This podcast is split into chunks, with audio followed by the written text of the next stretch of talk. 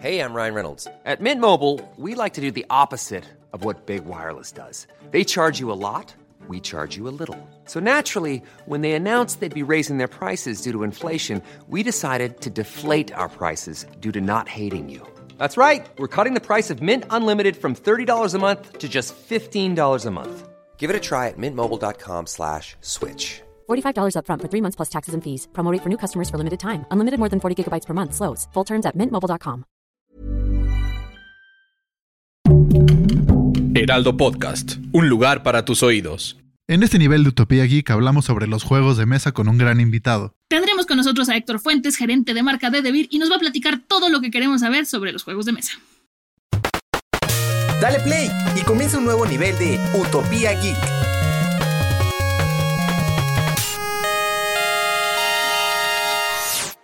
Bienvenidos a otro nivel de Utopía Geek. El día de hoy tenemos un tema que la vez pasada que salió les gustó muchísimo, entonces vamos a adentrarnos un poquito más. Monse, ¿cómo estás? Muy bien, mi querido Fede, muy emocionada este tema, a ver si no nos echamos cuatro horas hablando de esto. Yo sí podría, la verdad. Sí, yo también.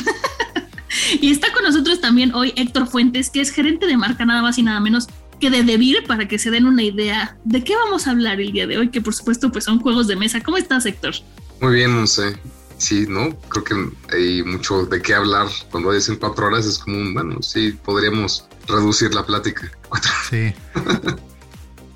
Oye, Héctor, cuéntanos un poquito desde tu experiencia como gerente de marca, ¿cómo es la industria de los juegos de mesa en México? ¿no? Porque siento que antes era mucho tabú de, que solo había Risk y Monopoly y nadie jugaba y de repente se hizo un boom muy grande de que la gente se dio cuenta que hay muchas más cosas para jugar. Es, es maravillosa. Eh, en lo general, creo que hemos buscado desde hace, llevamos 10 años en México buscando esto y, y como a proyecto personal, siempre he querido poder tener, o hacer que esto sea mucho más accesible, ¿no? Creo que, creo que a todos nos gusta jugar, a todos nos gustan los juegos de mesa. A algunos nos gustará jugar algo cooperativo, a algunos nos gustará jugar algo rápido, pero es fundamental que, que todos tengamos el acceso a poder eh, tener estos juegos. Y creo que es como lo que comentas, buscar el, crecimiento ¿no? de, accesibilidad para poder llegar a este boom en el cual la gente diga, ah, claro, nos gusta jugar, ¿no? Así somos humanos, eh, jugamos, ¿no? Em, y creo que eso es como, como el parte de la causa. Y la otra es que los juegos de mesa se llevan bien en todos lados. O sea, o sea, te gusta llevar un juego a una reunión con los primos, está bien. Sacas un juego con la familia, está bien. Un juego con los amigos, está bien eh, ¿Quieres un juego que, se, que tiene que ver con libros? Hay muchísimos. ¿Quieres un juego que tiene que ver con superhéroes? Hay muchísimos, ¿no? ¿Te gusta Tolkien y la fantasía? Hay algo, ¿no? O sea, tanto los temas como las mecánicas ya son tantos que seguro hay, hay algo que puede llegarte. Y creo que a eso se debe el boom, como a que, a que han crecido tanto las mecánicas como las temáticas de los juegos para poder llegar a cualquier tipo de público. Sí, justo siento que como dices, justo ya, o sea, porque antes era el me clavo en el Monopoly, no me gusta el Monopoly, no juego. O sea, ahorita, ¿cuáles crees que son los juegos como que más han pegado últimamente y por qué crees que hayan sido? Um, bueno, en primer lugar está Catán, seguro. Creo que es un juego muy adecuado para, para pasártela bien. ¿Sabes? Hay, hay juegos en los cuales, no sé, voy a, pensar en el ajedrez, ¿no? Es un juego conceptual, tienes cierta cantidad de reglas, pero al momento en el cual lo quieres jugar serio, es como poner completamente atención en lo que está pasando, revisar. Es un juego eh, más, es un juego de alta estrategia, ¿no? Es un juego conceptual. Eh, Catán es un juego en el que te la pasas bien. Digo, puedes ir perdiendo, puedes ir ganando, pero estás dando mucho tiempo de ti a otras personas con las que te la estás pasando. Eh, y creo que el factor importantísimo es que tiene un factor de balance el mismo juego, ¿no? O sea, como cuando alguien va ganando, la gente deja de, ¿sabes? Como se puede hacer cosas activamente para que esa persona deje de estar ganando. y y entonces eso es lo que hace que todo el mundo sienta que puede ganar al final. Yo muchísimas veces cuando juego Catán no sabemos quién va a ganar y al final como que la última ronda todo el mundo está como, ay, ya que me toque, ay, que no me salga esto, con que me salga este número lo consigo, ¿no? Es como, como este sentimiento de, que no es, ay, ya me quitaron todo mi dinero en Monopoly. Así, ay, ya, sí, ya, ya no manera de regresar. No, es bancarrota y, y nada más es peor. En Catán no, en Catán hablamos, Y, y, bueno, también el decir, ah, ¿por qué le cambias a él? Mejor cambiame a mí, ¿no? Eso es como uno de... Creo que ese factor es, es fundamental para que Catán sea, sea un éxito. Y, y dime, Mons. No, no, no, que yo creo que también tiene mucho que ver con, con personalidades, ¿no? Porque yo cuando juego con mis amigos, tengo un amigo que siempre juego en contra de él. Entonces, siempre lo que él haga, la manera en la que yo lo pueda joder, lo voy a hacer, ¿no? Y, y, entonces lo que siempre pasa es que como estamos los dos picándonos, pasa alguien por la derecha, nos rebasa, nos gana y luego nos enojamos. Es como de, güey, pero ¿en qué momento? Y es como de, pues ustedes estaban peleando, ¿no? Entonces siento que además, por ejemplo, en Catán se presta muchísimo para este tipo de, situaciones. Y eso también lo hace muy, muy divertido, ¿no? Y no solamente en Catán, en Catán, también en Código Secreto, en muchísimos otros juegos, depende de la relación que tengas con los otros, con los otros jugadores, ¿no? Yo tengo como ya mi, mi party de amigos que ya sabemos qué va a pasar. Y por ejemplo, yo en los cooperativos juego perfecto, pero hay uno que se llama Harry Potter que odio al que sea Harry Potter. Y entonces de repente es como de, oye, no, pero tú, este, ayúdame, somos equipo. Y es como de, no, eres Harry Potter, no te voy a ayudar. O sea, no puedo contigo, ¿no? Entonces, también esto como que le da mucha, mucha originalidad a los juegos de mesa que se mezcla con las personalidades. No sé, ¿tú qué opinas? Claro, pues es, es, es, lo que te comentaba, hay, hay mecánicas para todos. Entonces, pues nos iba a hablar un poquito de Código Secreto, que es uno de mis juegos favoritos como, como siempre. Y es por equipos, ¿no? Como vamos a hacer equipo. Y vamos a hacer equipo Monse, Fede y yo contra, contra otras tres personas que no se conocen. Y la forma en la cual yo voy a jugar con Monse va a ser muy diferente, como en las pistas que le dé y lo que crea que puede ser general. Así estoy hablando con mi mejor amigo con el que podemos tener un lenguaje diferente, ¿no? Entonces es un juego por equipos que puede ser, no sé, de 4 y 4 o de 5 y 5 y todo el mundo está como, como buscando, ¿no? ¿Cuál es esa pista? Y es un juego verbal muy, muy, muy social que lo importante es que cambie con cada persona que juegas, que es lo que me estabas contando. Uh -huh. O sea, va a ser muy diferente si yo juego contigo, Monse, porque intentaré dar eh, unas pistas un poco más abiertas, ¿no? Dependiendo de cómo, de cómo sepa cómo eres, intentaré decir, ah, ok, así le gusta tal vez Harry Potter, ¿no? Voy, voy a empezar a dar alguna regla de alguna película, o no sé, más si no te gusta el juego de Harry Potter. Entonces, claro, claro. entonces voy a hacer, no sé, a dar una, una, referencias de alguna película que sepa que comentes. Eh, en cambio, si, si juego con, no sé, mi mejor amigo, puedo agarrar y decirle un jugador de fútbol, ¿no? Que haya hecho algo muy bueno y entonces él tal vez sepa eso, ¿no? Porque sé que a él le gusta, ¿no? Así, él, él, sigue ciertas cosas. Entonces, el hecho de que cada persona y con cada persona con la que estés cambie el juego es lo que, es lo que le hace maravilloso. Y la segunda cosa que comentas es que estamos haciendo esto en parte para pasar el tiempo, pero lo que siempre nos llevamos y siempre nos vamos a, o sea, y siempre vamos a contar son las historias, ¿no? La historia sí. de la experiencia de ese momento en el que Monses estaba peleando con alguien en Catán y una persona pasó por la derecha y les ganó y los dejó cuatro puntos abajo, ¿no? Esa es una gran historia. O una vez estaba jugando código secreto y no tenía idea de qué palabra tenía que decir y ya habían unos, un, un, unos tequilas por ahí. Y Eso es bueno también. La, la palabra que decidí decir fue broteciendo. Ah. Broteciendo no existe. Pero funcionó, funcionó y la gente adivinó qué era lo, cuáles eran las palabras que, que hacían falta, ¿no?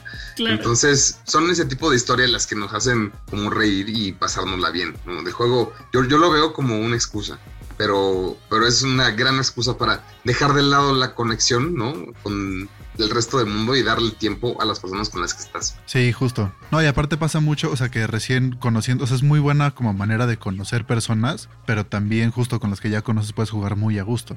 ¿Tú, ¿Tú cuáles son, o sea, los juegos que más recomendarías ahorita para alguien que quiere entrar al mundo de los juegos de mesa? Um, Código secreto, lo, lo, lo, estoy chuleando bastante. Es que sí es muy bueno, ¿para qué te digo que eh, lo, lo, estoy chuleando bastante. Hay, uh, hay un juego llamado Carcassonne, creo que también es bastante bueno. Si te gusta un poquito más lo conceptual y un poquito menos el, el habla, o sea, el jijiji jajaja, Carcassonne es muy entretenido y vaya, hay nacionales y mundiales de Carcassonne. Eh, es un juego muy accesible. Y esos son como, como dos de los de las recomendaciones. Ah, hay uno que me gusta muchísimo, se llama King of Tokyo. Ah, ese es eh, bueno. ¿Saben? Es muy bueno. O sea, yo, me acuerdo muchísimo que mis tíos jugaban como con el cubilete, ¿no? En la cantina. Y, y, y, yo decía, bueno, qué interesante, ¿no? Están tomando decisiones y arriesgando cada vez más para poder conseguir esto. King of Tokyo toma esa base y la transforma en un juego divertidísimo en el que todo el mundo se pone a, a destruir, a ver quién destruye más y, y, mete garras y le pega a los demás. Y, y, ¿sabes? Es un juego muy sencillo de toma de decisiones que, que yo juego y juego y no, no me aburro. Yo le decía a Fede justo Hey, I'm Ryan Reynolds. Recently, I asked Mint Mobile's legal team if big wireless companies are allowed to raise prices due to inflation. They said yes. And then when I asked if raising prices technically violates those onerous two year contracts, they said, What the f are you talking about, you insane Hollywood ass? So to recap, we're cutting the price of Mint Unlimited from $30 a month to just $15 a month. Give it a try at mintmobile.com slash switch. $45 upfront for three months plus taxes and fees. Promo rate for new customers for limited time. Unlimited more than 40 gigabytes per month. Slows. Full terms at mintmobile.com. Hi, I'm Daniel, founder of Pretty Litter. Did you know cats tend to hide symptoms of sickness and pain? I learned this the hard way after losing my cat, Gingy. So I created Pretty Litter, a health monitoring litter that helps detect early signs of illness by changing colors, saving you money and potentially your cat's life. Pretty Litter is veterinarian developed, and it's the easiest way to keep tabs on your fur baby's health right at home. Go to prettylitter.com and use code ACAST for 20% off your first order and a free cat toy. Terms and conditions apply. See site for details. Antes de empezar, que a mí uno que me gusta mucho de ustedes de vivir es el de la polilla tramposa. ¡Ay! Que te permite hacer trampa. Te Cada permite quien- hacer trampa, no es porque me guste hacer trampa. De hecho, yo cuando hago trampa siempre me, me cachan, soy pésima, No, o sea, me río. no hagan, ¿no? no hagan, no hagan trampa. Así, No. A menos nos que el pones- juego te deje. A menos que el juego Exacto, te deje, ¿no? exacto. Y en este la polilla tramposa lo que tienes que hacer es, o sea, grandes rasgos para no, porque soy pésima explicando y lo reconozco, tienes que ir como escondiendo cartas y que la gente no te vea y no te cache para al final quedarte sin cartas, ¿no?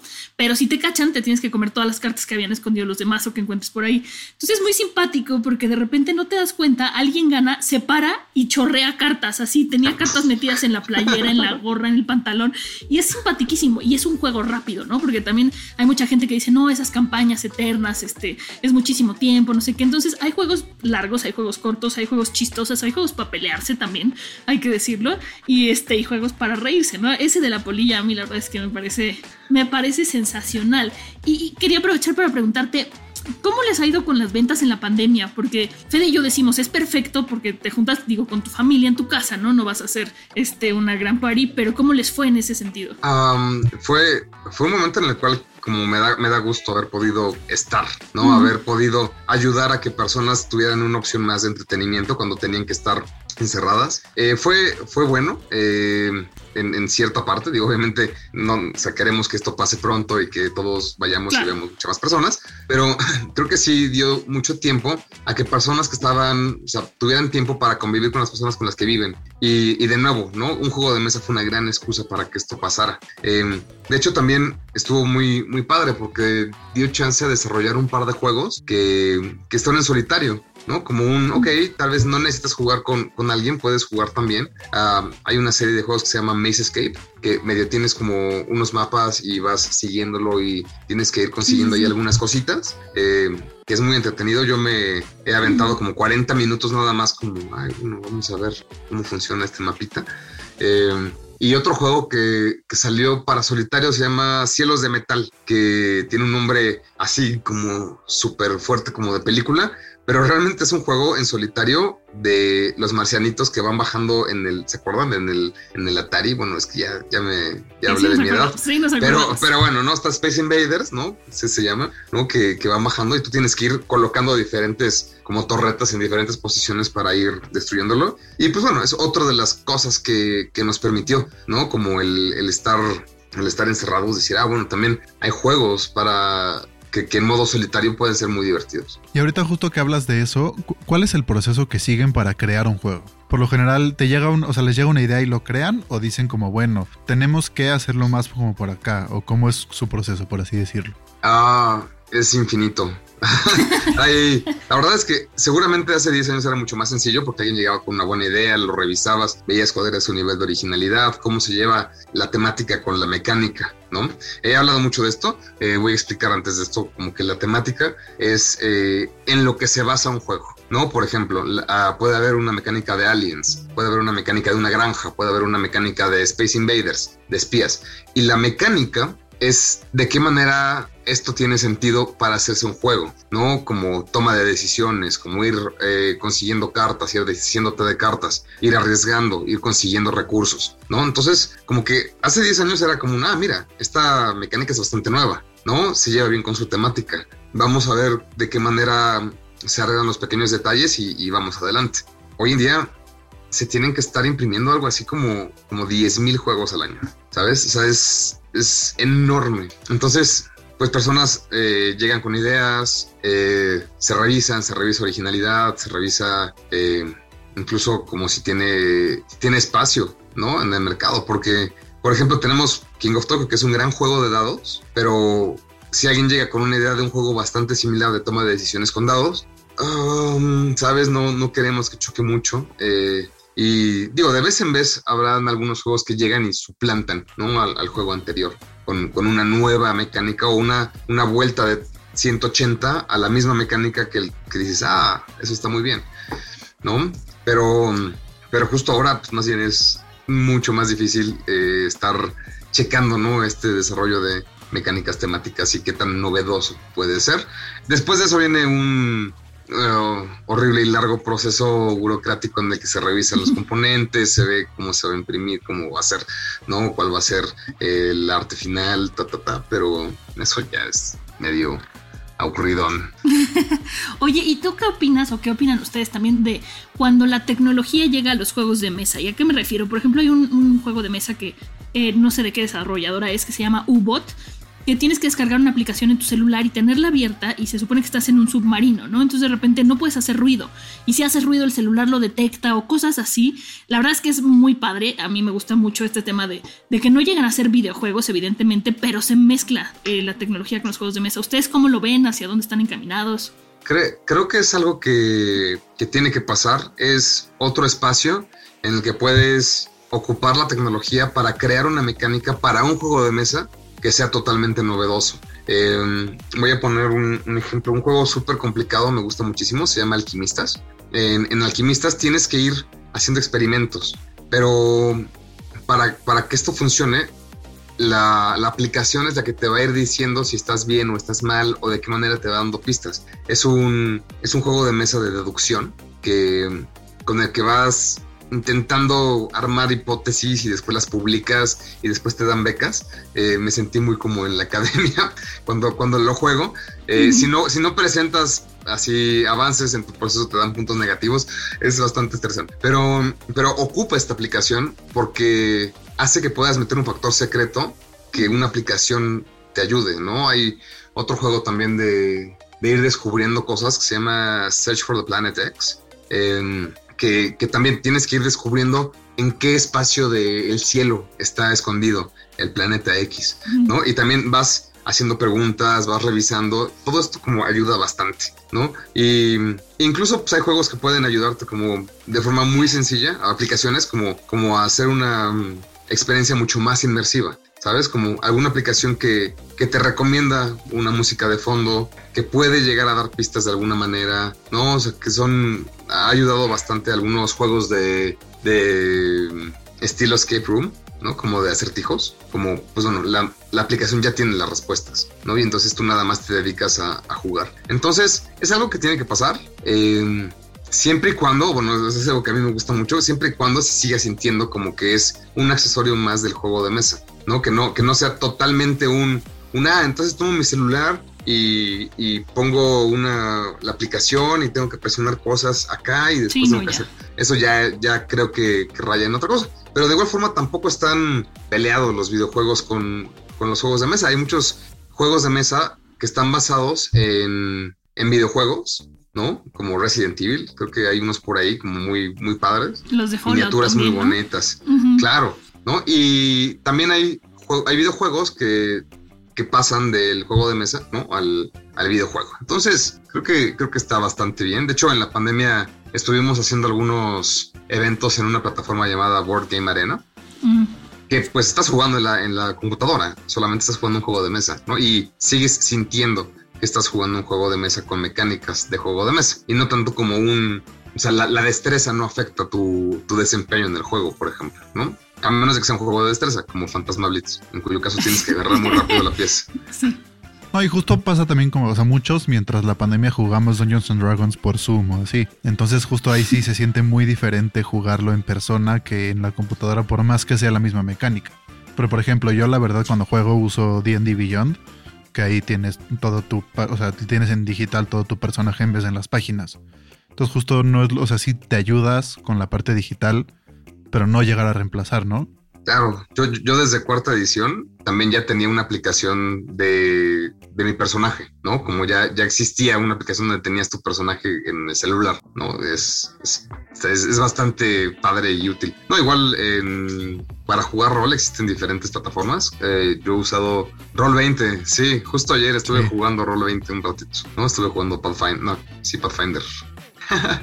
Qué cool. Pues muchísimas gracias, Héctor, por toda esta información. A todos los que nos están escuchando, si tienen dudas, a cualquiera de nosotros tres nos pueden preguntar recomendaciones de juegos de mesa porque pues somos bastante ñoños en eso, como ya escucharon. Y no sé si hay algo más que quieras agregar para finalizar, mi querido Héctor. Ah, pues eh, simplemente si están interesados en jugar algo o tienen cualquier duda en dónde conseguir juegos de mesa o, incluso qué juego podrían jugar o qué juego podría ser bueno para ustedes. Eh, no duden en escribirnos, ¿no? En las redes sociales y alguien estará ahí y, y, como sastre dirá, a ver, van a jugar ocho personas, van a ser dos equipos, ok, el juego adecuado para ti es código secreto. Ah, qué bonito. Eso ¿No? está padre, ¿eh? porque luego dicen como de, ay, somos cinco, pero no sabemos. Entonces claro. eso de que tengan la opción de como sastre, me encantó. Sí, vale. Entonces es, es un poquito eso, ¿no? Y, y bueno, sigan jugando, ¿no? Es, es, importantísimo. Perfecto, pues muchísimas gracias, que ya hablamos mucho. Pues ya lo saben, nos encuentran en nuestras redes sociales y nos escuchamos la próxima semana en el siguiente nivel de Utopía Geek. Adiós.